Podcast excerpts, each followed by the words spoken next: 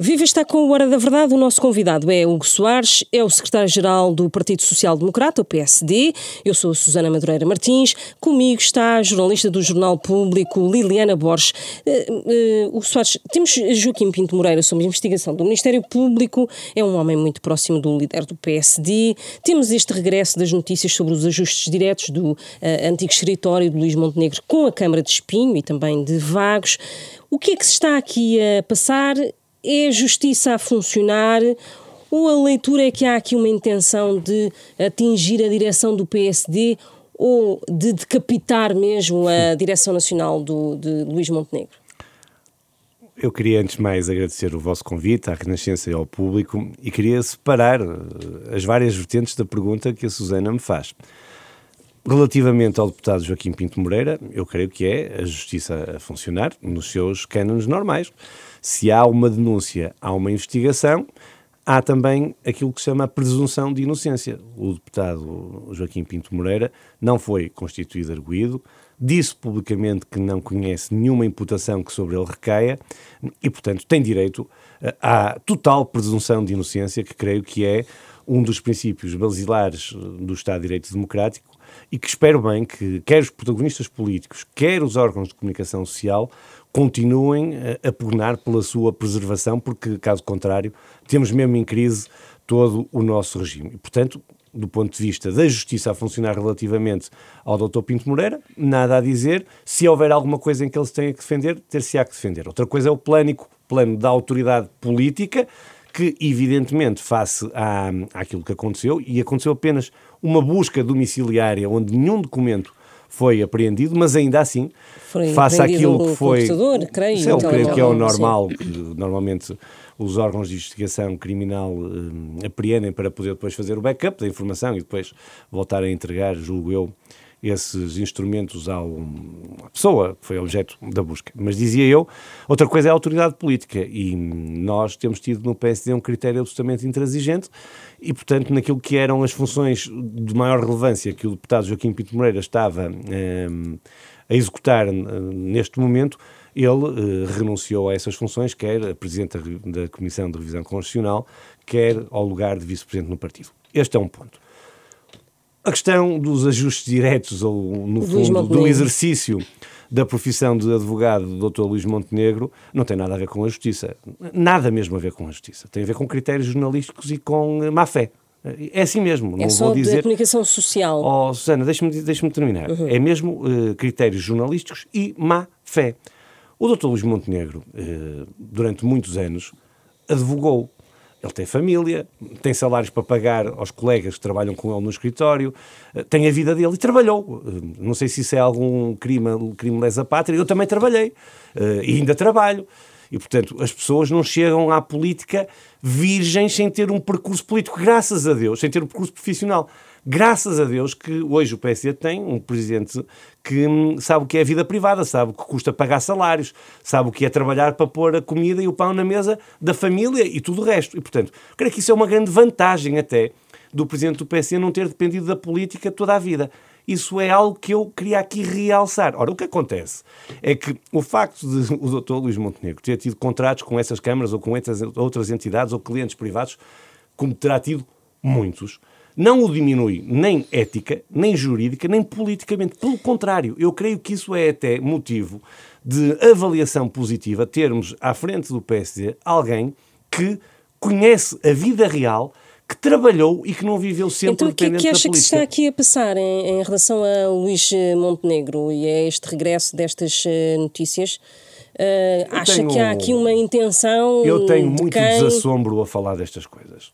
Eu creio que há algumas forças que já perceberam uma inevitabilidade que creio que se começa também hoje a perceber na sociedade civil, que é do PC ser a verdadeira alternativa ao Partido Socialista e do Dr. Luís Montenegro estar a preparar para ser uh, Primeiro-Ministro. E, portanto, uh, há evidente forças que se vão movendo, forças partidárias também, como é evidente. Está a falar do quê? De Partido Estou Socialista? a falar do spin que se quis montar na comunicação social, como hoje se diz, uh, que queriam, no fundo, virar. do Partido Socialista é o que está a querer dizer. Eu não sei se é do Partido Socialista, são certamente adversários do PSD. Fogo amigo não é, certamente, a Susana compreenderá. E, portanto, como já perceberam que o PSD está aqui e não está aqui para brincadeiras, que o PSD é oposição ao Partido Socialista, está preparado para ser alternativa ao Partido Socialista e que o Dr. Luís Montenegro está preparado para ser Primeiro-Ministro, há uma campanha, ou houve uma campanha por estes dias que tentaram desviar as atenções daquilo que foram três semanas em que aqui... o governo de Portugal perdeu toda a autoridade política, se foi desfazendo aos pedaços e creio que é muito relevante dizer isto. Deixe-me só dizer isto. Não deixa de ser curioso que numa altura em que o governo, o governo perde ministros, perde secretários de Estado, se vê envolvido nas maiores polémicas e nas maior, no maior caos, o foco esteja direcionado para o PSD. Mesmo nesse caso de Espinho. Veja só o seguinte, e assim queria terminar esta matéria, pondo um ponto final, se me permitirem. Há um autarca do Partido Socialista que foi detido e cuja medida de coação foi determinada à prisão preventiva, que renunciou ao exercício do, presidente, do exercício de Presidente de Câmara.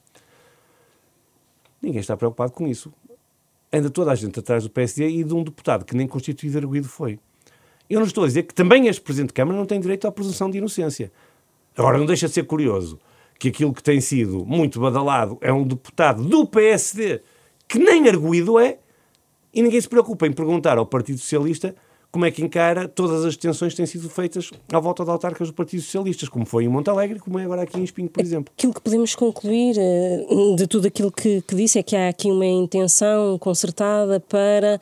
Uh, eu usava a palavra uh, decapitar ou. Uh, que ninguém decapita ninguém. Sim. Não de afastar ou de criar tal tensão até dentro do PSD para afastar Luís Montenegro e a direção de. de não, do, creio que Montenegro. se é essa a intenção, ela não vai, não vai ter êxito. Creio que não será essa a intenção, mas que a intenção é criar. Um, polémica à volta do PSD, essa parece-me óbvia e, e, eu não, não, não, não vou esconder que vejo isso com esses olhos. É assim mesmo. Há uma intenção deliberada de criar perturbação no PSD, mas o PSD está imperturbável. E, não, mas, mas, estando imperturbável, um, não há o risco também de acontecer eh, em relação a Luís Montenegro a percepção de que os políticos são todos iguais uh, porquê, e que esta alternativa, por, por, tendo em conta as polémicas uh, do governo e do PS, seguidas também por, por, algumas questões levantadas dentro do PSD. Então, se o líder do PS. Deixe-me interrompê-la, desculpe, eu, eu, não quero deixar passar isso em claro, eu não admito mesmo, eu sou assim. Desculpe lá. O líder do PSD não está envolvido em nenhuma polémica que o diminua do ponto, de vista, do ponto de vista ético, do ponto de vista jurídico ou do ponto de vista político. Nenhuma. Tem o caso de um deputado que foi objeto de uma busca domiciliária. Reagiu rápido, de forma determinada e, em eh, consonância com o deputado em causa, afastou-o das principais funções que tinha no Parlamento. Já assim, no passado fizemos relativamente a um dirigente da Comissão Política Nacional. Temos sido absolutamente intransigentes no plano ético. E eu quero perguntar quais são, no fundo, o que me estava a dizer é como é que os portugueses podem confundir uh, as duas coisas. Quando temos um governo a degradar-se em casos judiciais, em, em uh, atrapalhadas, em ministros que se demitem, em primeiro-ministro que não tem autoridade e que não manda no governo, e um PSD que está coeso, que está unido, que quando tem problemas pontuais com a justiça, de elementos da sua direção ou do parlamentar, decide no plano ético, preservando, repito aqui, a inocência e a presunção de inocência das pessoas, mas que no plano político reage imediatamente. Onde é que está a confusão? Eu, eu gostaria muito que o Sr. Primeiro-Ministro tivesse a conduta que nós temos vindo a ter. Eu gostaria muito. Eu gostaria muito que o Sr. Primeiro-Ministro, nesta nova invenção do, das palavras cruzadas ou do questionário que criou, pudesse eh, aplicá-lo aos membros do governo atuais. É, é uma ideia que Como o Sr. Presidente, da, República, é curioso, mas recordar-se-ão as duas senhoras jornalistas, porque sei que são atentas e acompanham o PSD. A primeira pessoa a fazer essa exigência no próprio dia foi quem? Luís foi o Dr. Luís Montenegro, é verdade. Foi o Luís Montenegro e o PSD o primeiro a exigir que, se este critério é para os membros do governo que vêm a seguir, que seja aplicado aos membros do governo que estão agora. Portanto, acredita que a, que a opinião pública não uh, consegue distinguir, consegue distinguir os, os, casos do PSD dos casos do PS? É que, o PSD não tem casos. Luís Montenegro. É que o PSD não tem casos. Não me leva mal, o PSD não tem casos. Eh, pode vir a ter, e há de vir a ter, eh, a investigação criminal, espero eu, não olha, e tenho a certeza que sim, não olha às cores políticas, vamos aligerar aqui um bocadinho a linguagem. Agora, o PSD está sereno a fazer o seu trabalho, está com estabilidade. É o contraponto a este caos no governo. E, portanto, É evidente que há estas tentativas, que há pouco falávamos, de criar esta confusão. Mas eu acredito que os portugueses têm o discernimento de perceber eh, e de separar o trigo do joio. E como é que classifica a atuação do Ministério Público neste quadro todo? Creio que está a fazer aquilo que lhe compete. A única coisa que eu aqui posso dizer sobre essa matéria, eh, e creio que o Ministério Público terá sempre isso em linha de conta, é que seja lesto nestas investigações. Nós sabemos hoje que hum, ser investigado não significa ser uh, culpado, nem tampouco significa que possa vir a ser acusado de qualquer prática de crime, mas a percepção pública hoje é muito negativa face àquilo que é as investigações aos políticos. E eu percebo isso. E aquilo que. Que há uma chuva de acusações é, que depois aquilo... não dão em nada. Não, nem é só isso, quer dizer, mas isso é normal que não deem em nada. É normal que o Ministério Público investigue e é normal que as investigações não deem em nada. Se houver uma denúncia, e hoje há muitas denúncias anónimas, nós temos tido relatos desses, quer por entrevistas de magistrados, quer por entrevistas hum, de pessoas ligadas ao sistema de justiça, desde logo também da Polícia Judiciária. Há, eu diria, uma chusma, isso sim, de denúncias anónimas sobre políticos, que é uma forma de, hoje em dia quase, de, de, de recreio de algumas pessoas, provavelmente. Ora, significa que é obrigação do Ministério Público promover a investigação. Só que elas às vezes são públicas. E quando são públicas, cria um dano de imagem na pessoa objeto dessa investigação que é quase irrecuperável. E, portanto, eu volto ao princípio para dizer que aquilo que importa é que o Ministério Público seja o mais discreto possível e o mais lesto possível nas investigações, para que as pessoas possam seguir a sua vida dentro da normalidade e que o seu nome seja limpo na praça pública, porque não quer dizer que ele esteja sujo do ponto de vista, permita uma expressão, do ponto de vista criminal. Hum. Eh, gostava também de perguntar-lhe eh, em relação a José Silvano, que foi agora eh, escolhido pelo partido para a presidência da Comissão de Revisão Constitucional. Um, ele foi secretário-geral na anterior direção de Rui Rio. Há aqui como que uma recuperação de gente de Rui Rio para, para representar o partido? No PSD nós não recuperamos ninguém. Nós contamos com todos de forma igual aqueles que tiveram com o Dr. Rui Rigo, aqueles que tiveram com o Dr. Paulo Rangel, que tiveram com o Dr. Pinto Luz, que tiveram com o Dr. Pedro Passos Coelho. Nós não estamos a recuperar ninguém. Estamos a trabalhar com todos, creio que com aqueles que são hoje o grupo parlamentar, aproveitando todas as senhoras e os senhores deputados para o exercício das funções que nós consideramos em cada momento adequadas ao perfil de cada um. Portanto, nós não fazemos aqui perseguição nenhuma, Bem pelo contrário, nós queremos um partido cada vez mais coeso a contar com todos. O Dr. José Silvano foi secretário-geral do partido, portanto exerceu uh, funções relevantes dentro do PSD, é um ilustre advogado e, portanto, tem todas as condições Também para teve problemas a dada altura com a justiça. É verdade, e foi absolvido, não é? Sim. Uh, uh, em relação ao. Já, já aqui falamos de, de, de, do, do, passado e de, gente ligada a Rui Rio. E o pacismo assusta o, o atual PSD, o atua, a atual direção nacional do PSD? Uhum. é muito curioso, não me leva mal. É muito curioso porque no início desta caminhada acusava-nos de sermos muito ligados ao pacismo eh, de sermos rostos do pacismo. Agora é o pacismo que nos assusta. Não, o pacismo não assusta nada. Mas eu, é que, entretanto, o Dr. Pedro Passos Coelho foi fazendo alguma. foi tendo algumas posições que não são exatamente. Escreveu um artigo de opinião sobre a eutanásia. Certo. Então não foram muitas posições, foi uma posição. Mas foi aparecendo também em algumas. Nas redes sociais a almoçar. Na, não só, no, também eu, no verão, apareceu no, em Portimão. No, no Pontal, exatamente, partido. ofuscando um pouco a presença ah, do, Olha, do presidente do partido. Não, não estou a perguntar. Esse, não, eu não notei esse ofuscamento. Vamos lá ver. O doutor Pedro Passos Coelho foi por nós convidado uh, para ir um, ao Pontal. Nós temos tido uma relação, quando eu digo nós, reporto-me ao presidente do PS, uma relação ótima com todos os ex-líderes do partido, designadamente aqueles com, que foram eh, primeiros-ministros. Nós tivemos o Dr. Luís Marques Mendes, eh, ex-presidente do PSD, no Congresso Nacional ao lado de Luís Montenegro.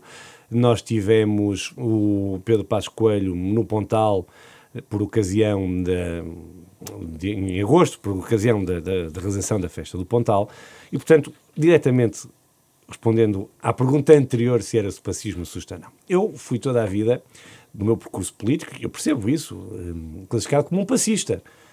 Eu, eu digo sem, sem rebuço, eu sou, tenho, sou amigo do Dr. Pedro Passos Coelho, tenho por ele uma consideração imensa, uma estima inolvidável. Agora, Não, vamos parar bem as coisas. Não há nenhuma sombra de Pedro Passos Coelho dentro do PSD. Pelo contrário, há uma, um grande respeito do PSD pelo Dr. Pedro Passos Coelho. A minha pergunta é ao contrário. Será que o Partido Socialista e os atuais quadros do Partido Socialista têm o mesmo respeito que eu tenho por Pedro Passos Coelho, eles têm relativamente ao ex-líder deles, o engenheiro Sócrates? E vou hoje aqui dizer mais. Eu acredito que, não sei se no futuro, eles vão poder dizer no Partido Socialista que têm o mesmo respeito e admiração que eu tenho por Pedro Passos Coelho, eles no Partido Socialista pelo Dr. António Costa. Tenho sérias dúvidas disso. A eu ligação, vou repetir. A ligação. Eu vou repetir. Eu tenho muito orgulho em ter uh, trabalhado ao lado do Dr. Pedro Passos Coelho. Mas não sei se os socialistas têm orgulho em terem trabalhado ao lado do engenheiro Sócrates. Mas tenho muitas dúvidas que no futuro tenham orgulho de dizer que trabalharam ao lado do Dr. António Costa. E, e uh, uma eventual. Uh Hum, eh, vontade do PSD uh, de bases de empurrarem ou não Pedro Passos Coelho para de novo a liderança do PSD, isso não é uh, haver uma, uma vaga de fundo. Estou a, pôr a colocar como hipótese, não é? De, de... Eu tenho olhado para o Partido Socialista e tenho assistido Mesmo uma vaga... que Pedro Passos Coelho não queira. É, eu tenho olhado para o Partido Socialista Sim. e tenho visto uma vaga de fundo para levarem o Pedro Nuno Santos a secretário-geral. Certo? E no... Essa é evidente, não é? Sim, e não, não mas, é... Mas repare no que, porque é que eu estou a fazer este paralelismo. Eu estou a fazer este paralelismo porque... Mas é um paralelismo, por acaso, que eu gostava que é, fizesse. Então eu vou fazer. Então eu vou também, fazer. O PSD isso, tem uma liderança eleita é, há é, seis é meses. É idêntico eh, falar de Pedro Passos Coelho neste momento e de Pedro... Cruz, Pedro credo, eu, não, eu não cometo essa, essa ofensa ao Dr. Pedro Passos Coelho. Eh, de em comparar termos, com o Pedro Nuno Santos. Valha-me Em termos de candidatura Nem, à em termos de candidatura. Deixe-me dizer. Eh, um foi Primeiro-Ministro de Portugal outro sonha um dia ser. Quer dizer, não há, não, não há comparação possível, nem nesse percurso. O que eu quis foi, eh, mais uma vez, demonstrar que muitas das vezes querem pôr o foco em coisas que não existem dentro do PSD para desviar daquilo que vai acontecendo no Partido Socialista. Não estou a dizer que é, Susana, porque essa narrativa está em muito lado e eu sei. Vamos lá ver. O PSD tem uma liderança eleita há seis meses. Seis meses.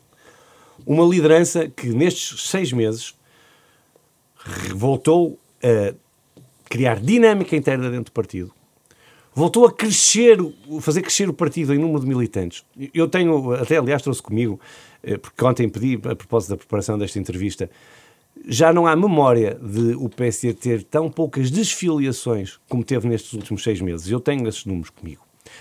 O PSD está próximo das suas estruturas, tem as suas estruturas mobilizadas. O PSD está a ser intransigente e firme na oposição que faz ao Partido Socialista e é alternativa ao Partido Socialista. Agora veja, o PSD é o único partido que nas sondagens, nos vários de opinião, tem subido pouco, mas sustentadamente. O PSD, na última sondagem conhecida, está em empate técnico com o Partido Socialista. O que já não acontecia, Susana, em tempos de normalidade sem período eleitoral, há muitos e muitos anos. Acha que é por acaso que agora se começa a querer criar esta confusão interna dentro do PS? Não é. Não é a confusão que existe. É quem é que quer criar. E quem é que quer criar são os adversários do PSD. Porque já perceberam que PS o caminho é Chega também está tudo no mesmo patamar. PS, PS e Chega está, está tudo. São os adversários neste momento do, do Ai, PSD? Tô, claro que o Chega também é adversário do PSD, como é o PS, como é a Iniciativa Liberal como é o Bloco de Esquerda e o Partido Comunista Português. É, isso é evidente. E eu já tive ocasião de dizer que, do meu ponto de vista, desse, nesse princípio, nesse propósito político, no propósito político de diminuir o PSD, o Partido Socialista e o Chega são cúmplices. E têm feito muito para que isso se evidencie. Mas isso é normal, estão a fazer o jogo deles. Eu creio que os portugueses percebem isso. E, portanto, eu até diria mais: hum, há um, uma um propósito, um objetivo comum entre esses dois partidos para tentar diminuir o PSD. Mas o que é que tem acontecido? O que tem acontecido é que o PSD está a crescer, o PSD está-se a aproximar e está empatado com o Partido Socialista, mas nós temos tempo. Porque o PSD não quer ser alternativa hoje. O PSD quer ser alternativa quando houver eleições. Mas se as eleições forem amanhã, quando o PSD está preparado quando... para disputá-las e para as ganhar. Uhum. Mas é, fala aqui, já falou aqui várias vezes na questão da, da, coesão e da força do PSD. Não existem divisões internas dentro do partido? As, as vozes um, as vozes que falam sobre anonimato, os chamados offs, não, não, não contam? São sombras que não têm efeito um, não, negativo eu, prático? Deixe-me dizer. Em contraponto a um Partido Socialista e a um governo em degradação, o PSD está unido, coeso e estável. Eu disse, não tenho dúvida nenhuma. Bom, mas também é uma comparação, o governo de facto está muito instável. É, é, mas, mas ouça, mas quer comparar com qualquer um outro. Olha, relativamente ao Chega, o PSD está coído, eh, coeso, unido e estável. Ainda agora tivemos notícias de um vice-presidente que foi expulso. Relativamente à iniciativa liberal que está no processo eleitoral, o PSD está unido, coeso e estável. Relativamente ao PC e ao Bloco, idem, idem, aspas, aspas. Isto para dizer o quê? Não, não há nenhuma nem sequer clima de instabilidade uh, dentro do PSD. O PSD é uma grande família e eu lido muito bem, e o PSD lidará sempre, espero, esta, esta liderança nacional vai mesmo lidar bem com isso. Com vozes que discordem, com vozes que acham que, acham que o caminho podia ser diferente aqui ou acolá. Essa é a riqueza do PSD. O tempo de não aceitar as críticas já lá vai. Não é neste PSD, não é mesmo. Agora, se há uma voz off menos corajosa que quer pôr uma notícia no jornal. Eu percebo que os jornalistas entendam que isso é uma fonte, mas eh, vamos lá ver. Eh, eu gostava era que se houver alguém que discorde uh, do caminho que está a ser seguido, que tenha ocasião de o poder dizer frontalmente, porque eu quero dizer abertamente, este PSD respeita todas as opiniões diferentes, porque é essa a grande riqueza do PSD. A grande riqueza do PSD é conviver com as várias tendências internas. Não é por acaso que nesta liderança nacional estão dois ex-candidatos à liderança do partido. O Dr. Paulo Rangel e o engenheiro Miguel Pinto Luz. Que eu posso aqui dizer que têm sido extraordinários neste caminho. Peças absolutamente fundamentais da liderança do Luís Montenegro. Isto é a riqueza do PSD. E o Luís Montenegro é um líder que não tem medo da sombra. É um líder, eh, verdadeiramente com uma coragem que já todos lhe conhecem e que por isso não vive olhar para o retrovisor e por isso convive muito bem com tudo isto. E é por isso que um líder que agrega é um líder mais forte. Hum. Quem uh, uh, quiser fazer oposição interna ao líder uh, vai ter de esperar sentado até 2024, que é uh, se o ciclo normal de eleição dentro do PSD. Uh, Eu acho que eh, não, sabe? É Ou seja, quem quiser fazer oposição interna ao PSD, pode fazer, dentro do PSD, pode fazer todos os dias. Pode fazer sentado, pode fazer ao telefone com os jornalistas, pode fazer nas redes sociais, pode fazer onde devia, que é nos Conselhos Nacionais, se isso houver quem queira fazer. Eu não conheço. Agora, se me está a perguntar se esta liderança nacional tem um objetivo de ir até ao final do mandato. É evidente que isso nem se discute, nem tenho dúvidas sobre isso. Agora, eu quero aqui voltar a dizer: eh, não há sombra, não há susto, não há uh, ruído sequer de oposição interna. Uh, eu uh, creio que nos últimos tempos quer-se muito puxar por isso com o objetivo de tentar puxar um bocadinho o PSD para baixo no momento em que o governo está tão, tão, tão, tão em baixo. Mas não adianta nada, porque nós não nos vamos desviar do nosso caminho. O, foco, uh, passando aqui, olhando para, saindo aqui da, da esfera nacional uh, e olhando para, para, para os arquipélagos, uh, na Madeira o foco está centrado nas eleições europeias e legislativas, mas temos as, as regionais da Madeira em setembro já este ano. Nas últimas eleições o PSD perdeu a maioria absoluta, este ano uh, foi, foi coligado, uh, este ano vai coligado com, com, o CDS. Se não chegar e se for preciso uh, alargar entendimentos, o PSD irá virar-se para onde? Para a Iniciativa Liberal, para o Chega? Olha, veja lá, eu vou lhe dizer uma coisa e não me considero presunçoso porque eu não sou, mas queria que vocês anotassem o que eu lhes vou dizer agora. O PSD vai ganhar com maioria absoluta a região autónoma da Madeira. Não tenho sobre isso qualquer tipo de dúvida. E se não ganhar? O PSD vai ganhar com maioria absoluta a região autónoma. Mas o que é que lhe dá essa convicção? Porque nas últimas uh, regionais não foi possível, não é? Se eu tiver razão, estaremos aqui para dizerem assim, de facto, sem presunção, o, leu bem o que estava a acontecer na região autónoma da Madeira. Por uma razão muito simples, porque o trabalho que foi efetuado pelo PSD na região autónoma da Madeira é de modo a que eu tenha esta confiança. Eu sei também analisar do ponto de vista político o que está a acontecer. E do outro lado temos um Partido Socialista em degradação também. E, portanto, se o Partido Socialista está mais fraco, o PST está mais forte, eu creio que os madeirenses reconhecerão que a estabilidade política faz falta na Madeira e que darão uma maioria absoluta ao PSD na Madeira. Porquê? Porque as maiorias absolutas do PSD na região autónoma da Madeira foram sempre usadas como forma de transformar para melhor a sociedade madeirense. Não como aconteceu com o Partido Socialista nesta maioria absoluta, que não a sabe usar e usa no continente como um rolo compressor. o facto de Paulo Cafofo já não representar a oposição na Madeira também pode querer significar uma maior facilidade em encontrar essa maioria absoluta, é isso? Estando o Partido Socialista mais fraco e o PSD mais forte, o PSD está mais perto da maioria absoluta. Hum. E se os seus cálculos se enganarem? Se os meus Ainda faltam oito meses. Eu cá estou para dar a mão à palmatória mas normalmente não me engano. Mas não quero antecipar para que lado é que o PSD se poderá virar? Não, o PSD terá certamente os votos com o Partido eh, Popular, se for o caso de eh, houver uma coligação, haver uma coligação pré-eleitoral ou pós-eleitoral, a maioria necessária para governar sem depender de mais ninguém. Mas estou convencido que do resultado na urna vai sair uma maioria absoluta à candidatura do PSD. Gostava de perguntar-lhe em relação. Hum ao, às questões, ao conjunto de questões que foi pedido pelo PSD para de, resposta uh, do Primeiro-Ministro. Há uma semana o Primeiro-Ministro disse que ia responder ao conjunto de questões que o PSD fez sobre Isabel dos Santos e sobre o caso WIC. Uh, já houve essa resposta? Uh, se, qual é que é o prazo, se ainda não houve, não é? Qual é que é o prazo também que o PSD dá? Que também não se pode obrigar o Primeiro-Ministro a responder. Eh, não, por acaso, não é assim, sabe, Susana? Eh, ele Sim. tem mesmo a obrigação de responder. Tem a obrigação eu, de responder, este mas... Este episódio é eh, mais um episódio muito caricato. Recordar-se-ão que quando o motivo das perguntas que colocou, não teve a ver com a apresentação de um livro do ex-governador do Banco de Portugal, Carlos Costa, sim. o senhor Primeiro-Ministro apressou-se a dizer duas coisas. Que negava tudo, que até ia agir judicialmente uhum. contra o ex-governador e quando soube das perguntas do PSD, disse: responde-se rápido, que isto não há nada para esconder. Regimentalmente, o Sr. Primeiro-Ministro tem 30, 30, dias para responder. Esses 30 dias já lá vão. Não há sanção, não é? Esses 30 dias já lá vão. Ele terá escrito ao Sr. Presidente da Assembleia da República a pedir mais um tempo. Adiamento. Mais tempo lhe terá sido concedido. E ainda não há resposta. Eu não percebo do que é que o Sr. Primeiro-Ministro tem medo. E agora, o que é que o PSD há, faz em relação a isso? Deixe-me dizer, há duas coisas que hoje lhe quero dizer. Em primeiro uhum. lugar, é que não percebo de que é que o Sr. Primeiro-Ministro tem medo. Se era tão fácil, porque é que está a ter tanto trabalho em encontrar as palavras certas para responder às perguntas do PSD? E em segundo lugar, queria, queria dizer, este Primeiro-Ministro desrespeita o Parlamento e respeita os partidos da oposição. É um primeiro-ministro que usa a maioria absoluta como poder absoluto.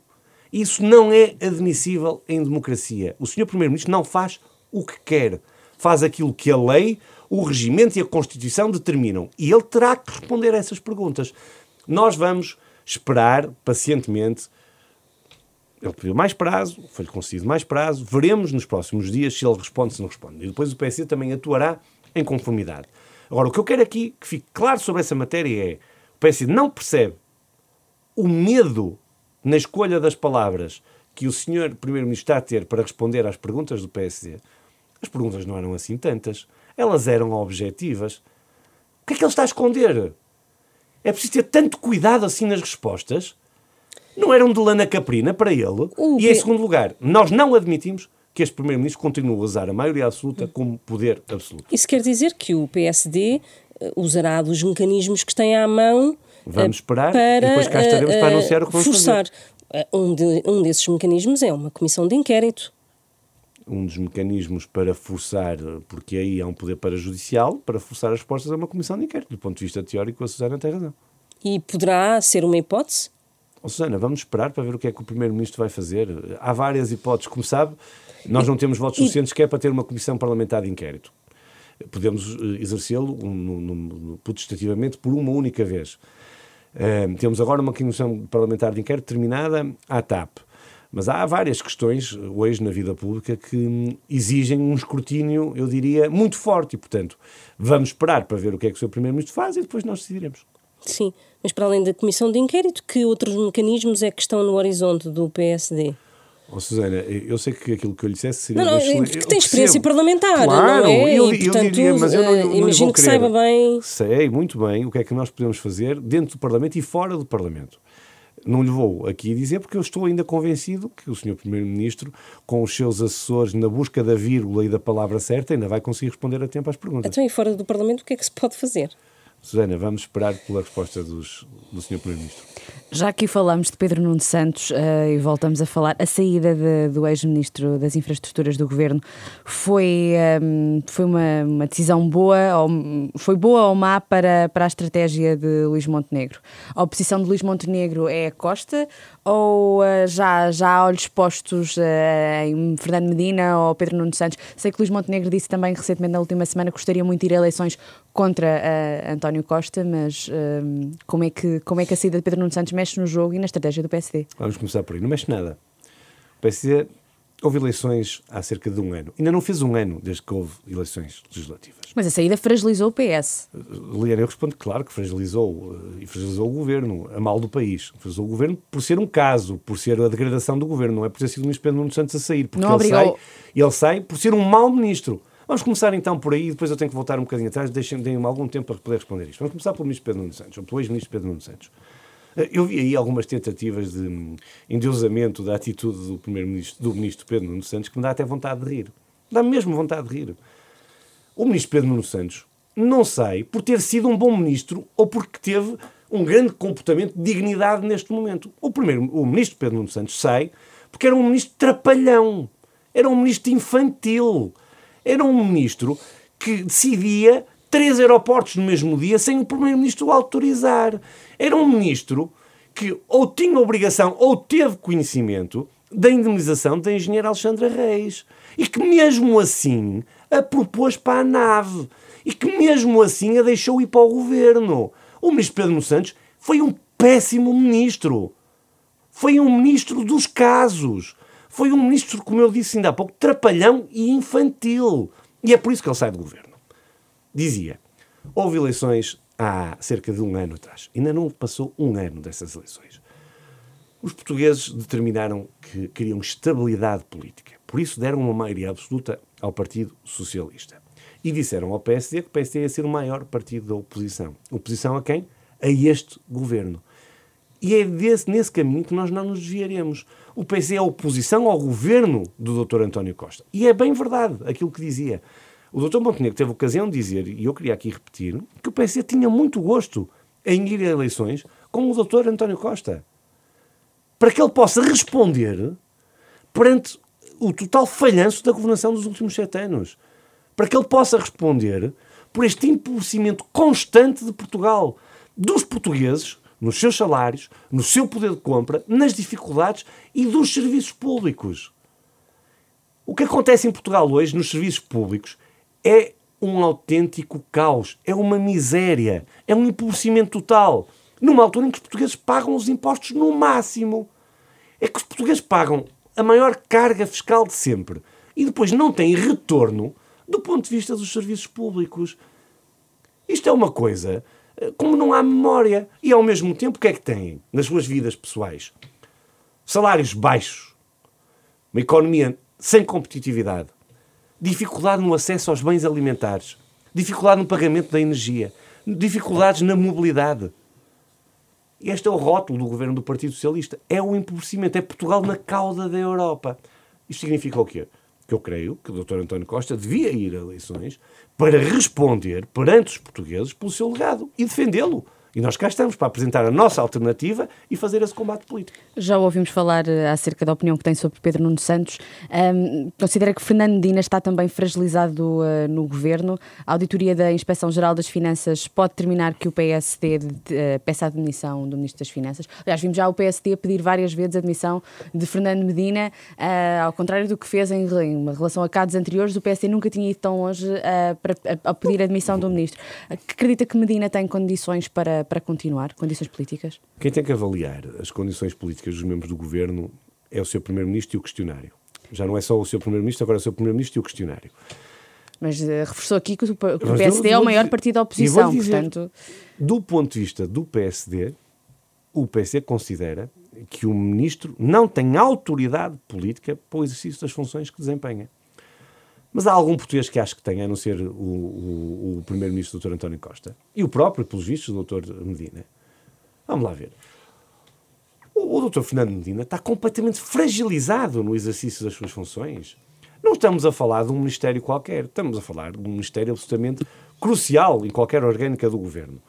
Um Ministério, eu diria, uh, uh, que é um Ministério que tem que ter uma autoridade política até sobre os seus pares dentro do governo, uh, que não é coisa pouca. Ora, um ministro que se viu envolvido, naquele caso caricato, da contratação do Dr. Sérgio Figueiredo, que no fundo dizia que era uma contratação essencial para o exercício das funções que ele queria dentro do Ministério, e o lugar ainda hoje está por ocupar. Quer dizer, se na altura se fazia críticas daquela contratação ser um fato à medida, hoje aquilo era um fato à medida de grande costura, porque não serviu mesmo a mais ninguém. Em segundo lugar, é um ministro que se viu envolvido agora numa polémica que é de uma negligência, de uma irresponsabilidade. Veja comigo. O ministro Fernando Medina escolhe, em despacho conjunto com o ministro Pedro Nuno Santos, a engenheira Alexandra Reis para administradora da nave quando ela tinha saído da TAP em litígio com a administração e a CEO da TAP e com uma indenização que, pelos vistos, não devia ter recebido de 500 mil euros. A seguir, ele próprio convida a engenheira Alexandra Reis para o governo, para a sua secretária de Estado. Ele ainda hoje não foi capaz de dizer como é que, quem é que lhe falou na engenheira Alexandra Reis. Eu vi a audição parlamentar e achei uma delícia, devo-vos dizer. Ele dizia, conhecia, tive uma vez com ela. Tive uma vez com ela, conhecia-a do exercício das funções. Mas é assim que se convidam membros do governo. É com esta leviandade, com esta ligeireza. E mesmo que tenha sido com esta ligeireza, ele não teve o cuidado de chegar ao, ao pé da, da engenheira Alexandra Reis e dizer assim: olha, eu queria convidá-la para o governo, a senhora ainda por cima vai tutelar a TAP e eu queria saber porque é que saiu da TAP e como é que saiu. Eu vou dizer uma coisa, eu tenho muita dificuldade em acreditar que isto não tenha acontecido. Tenho mesmo.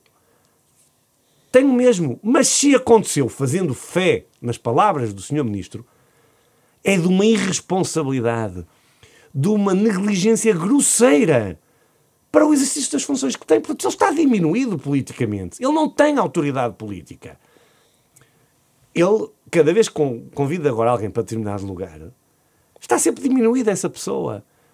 Ele está diminuído para, dar, para ter autoridade perante os outros ministros. Portanto, se a pergunta era ele tem condições de continuar no governo, essa resposta cabe ao Dr. António Costa. O Presidente do PS já teve ocasião de dizer se ele fosse Primeiro-Ministro. Não, não tinha. Eu aqui o que posso dizer é não tem autoridade política para continuar no governo. Vamos passar para uh, eh, um, eh, outro plano. O PSD e o PS uh, vão ter de entender-se em breve sobre a revisão constitucional. Uh, e alterações de, de, de, de fundo vão ficar-se, por exemplo, apenas pela emergência sanitária ou, e pelos metadados, ou o PSD espera que esse entendimento possa ser mais alargado? Se fosse para isso, o PSD não entregava o projeto de revisão constitucional que entregou. Este projeto de revisão constitucional que o PSD deu entrada em sede da Assembleia da República é absolutamente diferenciador do PSD e do Partido Socialista ele é transformador e é verdadeiramente também, eh, eu diria, eh, moderno face àquilo que é um modelo de construção de sociedade que o PSD defende. Nós defendemos, como sabe, que quer o Presidente do Tribunal de Contas, quer, por exemplo, o Procurador-Geral da República, quer o Governador do Banco de Portugal, deixem de estar a ser nomeados diretamente uhum. pelo governo e que haja aqui um mecanismo onde intervém o mais alto magistrado da nação, que é o Sr. Presidente da República, com uma legitimidade direta do povo e depois com um check and balance dentro do Parlamento. Em relação ao governador do Banco de Portugal, até António Costa, no início, lá em 2015, lá atrás, uh, foi um, uma das uh, propostas até que, que fez. Pois, Acha que o PSD consegue convencer não sei, não o sei. PS? Nós, neste projeto de revisão constitucional, vamos mais longe naquilo que diz respeito à vida das pessoas concretas, exigindo que nos principais serviços públicos, na habitação, na saúde e na educação, toda a gente tenha direito a um cuidado e a uma prestação de serviço por parte de quem lhe deve prestar esse serviço, que é o Estado, que realize as suas pretensões, mas que seja independente de quem presta esse serviço. No fim e ao cabo, o serviço público pode ser prestado pelo Estado pelo privado ou por um setor social, sem dogmas ideológicos. Nós defendemos a introdução do voto eletrónico. É algo absolutamente inovador e que vai aumentar a participação política dos cidadãos portugueses. Nós defendemos, é verdade, defendemos que os jovens possam votar a partir dos 16 anos, porque isso é também dar responsabilidade àquela que é considerada a melhor geração de sempre, nós defendemos a coesão territorial neste processo de revisão constitucional. São essas as conselho... linhas que o PSD considera uh, uh, vermelhas? Uh... Não, não, tudo que lá está no nosso Sim. projeto é verdadeiramente prioritário. Sim, exatamente. São essas claro. as linhas prioritárias temos... para fazer Susana, um eventual acordo com o PS.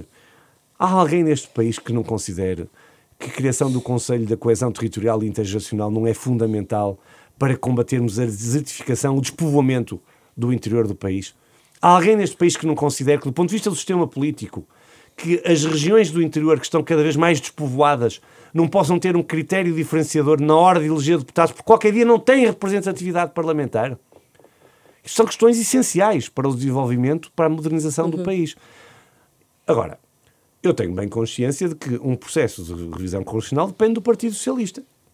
Eu tenho Mas as propostas do PS noção... também dependem do PSD. Claro eu tenho absoluta noção que vai ser preciso uma negociação entre os dois partidos. E essa é a dialética parlamentar. E é evidente que eu não tenho a validade de achar que vou fazer aprovar tudo que tenho no nosso processo de projeto de revisão constitucional. Uhum. Se tivermos que fazer algumas cedências ao Partido Socialista, lamento. E... Lamento, mas se tivermos que fazer, logo se verá no quadro da negociação. Agora, o que eu quero dizer Onde é que, é, que é possível fazer essas cedências? Oh, Susana, o que, o que eu não vou entrar, uhum. o que o PC não vai entrar no processo de revisão constitucional é olhando para uma revisão constitucional mínima, a pensar só no, nas duas coisinhas pontuais que o Partido Socialista queria fazer. Não! Que... Nós vamos a jogo defender um projeto que é, como eu dizia, transformador e diferenciador. É curioso, porque hum, quando o PSD apresentou o projeto de revisão constitucional, houve uma certa narrativa pública de que isto é um desperdício, mas porque se sabem que o Partido Socialista não quer, Passado cerca de dois meses, nós entregamos este projeto de revisão constitucional, a narrativa já era outra. O PC não tem ideias, o PC não é alternativa. É muito curioso, não é? E eu queria chamar aqui isto à colação, para dizer o quê? Não, o PC tem, de facto, no projeto de revisão constitucional, por exemplo, um conjunto de ideias concretas para a vida das pessoas, combate à corrupção e à transparência, e, portanto, à isenção e à independência dos órgãos, diz respeito à vida das pessoas. O acesso à habitação, à educação e à saúde, diz respeito à vida concreta das pessoas. O combate ao despovoamento do interior e à desertificação diz respeito à vida das pessoas. Portanto, é muito curioso que hum, os argumentos de alguns comentadores na praça pública é conforme lhes convém. Eles são é contraditórios. Não, não quero adiantar aqui quais é que são os não, pontos não em que vamos o PSD adiantar, não Vamos entrar mesmo. agora num projeto, num processo de revisão constitucional em que cada partido esgrimirá os seus argumentos. Eh, vamos entrar também em breve no processo de substituição do Presidente do Tribunal Constitucional. Há mais dois juízes cooptados que estão em processo de substituição, há mais de um ano até. Um, o PS vai ter que se entender, o PSD vai ter de entender-se com o PS também em relação a, a estas matérias. Eu gostava de saber se o acordo de cavalheiros que tácito, que não há eh, acordo escrito sobre isso, não é? Eh, o acordo tácito tradicional entre PS e PSD para a, Susana, para a rotatividade. À, à, à, frente na pergunta e não perdemos certo, tempo com isso. Sim. Os dois líderes parlamentares terão ocasião de conversar sobre sim. isso em sede parlamentar e a seu tempo falaremos sobre isso. Não tenho nada a dizer sobre essa matéria. Sim, mas esse acordo uh, é razoável que seja cumprido? Os líderes parlamentares uhum. falarão a seu tempo sobre essa matéria e, quando for ocasião, falaremos sobre isso. Uhum. O PSD irá insistir na realização de um referendo à eutanásia, mesmo depois da, daquela que será a decisão do Tribunal Constitucional, que ainda não conhecemos? O PSD defendeu um referendo à questão da eutanásia por considerar que era a melhor forma de haver uma decisão que envolva todos os portugueses, que seja esclarecida e que possa, do ponto de vista de solução legislativa, durar no tempo. A eutanásia não é uma matéria, creio eu, que seja suscetível de mudar consoante as maiorias do Parlamento. Isto dito, vamos esperar pela decisão do Tribunal Constitucional e a seu tempo voltaremos a falar sobre esse tema se ele se voltar a colocar na agenda parlamentar. Mas é, o referendo é coisa que o, este PSD, é? esta Direção Nacional, faz muita questão, qualquer que seja até a decisão uh, do Tribunal Constitucional, ou não? Vamos esperar pela decisão do Tribunal Constitucional. O referendo foi uma questão que esta Direção Nacional fez muita questão e por isso é que colocou e quis colocar à votação na Assembleia da República e num atropelo regimental em coluio mais uma vez, o Chega e o Partido Socialista e o Sr. Presidente da Assembleia da República não deixaram. Hum. Fez parte das prioridades do PSD? Já não faz? Já não vai fazer? É uma coisa. Oh, Susana, já deitaram a de um- toalha ao chão? É Oh, isso? Susana, vamos lá ver. Então, se há. Estou estou a perguntar. Eu sei e eu quero explicar. sim. Não me leva a mal. Um, nós não conseguimos sequer colocar à votação o projeto de referendo, como sabe. Porque não foi admitido pelo Presidente da Assembleia da República. Portanto, é uma questão que nem se coloca nesta sessão Mas, legislativa. Deixe-me dizer. mas a sessão há de acabar. Mas ouça, ouça, o PS é um partido responsável. Há uma solução legislativa que foi votada em sede da Assembleia da República. Foi ao Sr. Presidente da República que levantou dúvidas e enviou para o Tribunal Constitucional. Acha que é tempo do PSD anunciar que vai fazer isto ou aquilo, depois, numa matéria tão sensível como esta, depois de estarmos à espera, numa altura em que estamos à espera de uma decisão do Tribunal Constitucional? Não, não é. Vamos esperar pela decisão do Tribunal Constitucional.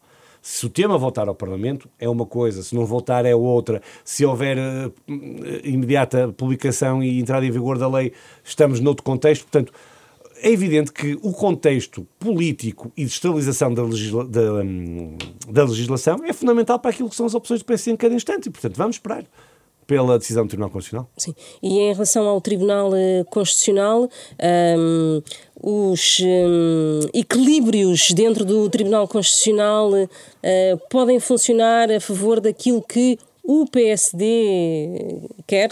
Não faço ideia. Não faço, não faço rigorosamente ideia. Está assim terminado este eh, Hora da Verdade eh, com eh, Hugo Soares, foi o nosso convidado desta semana, ele é o secretário-geral do PSD. Regressamos na próxima semana.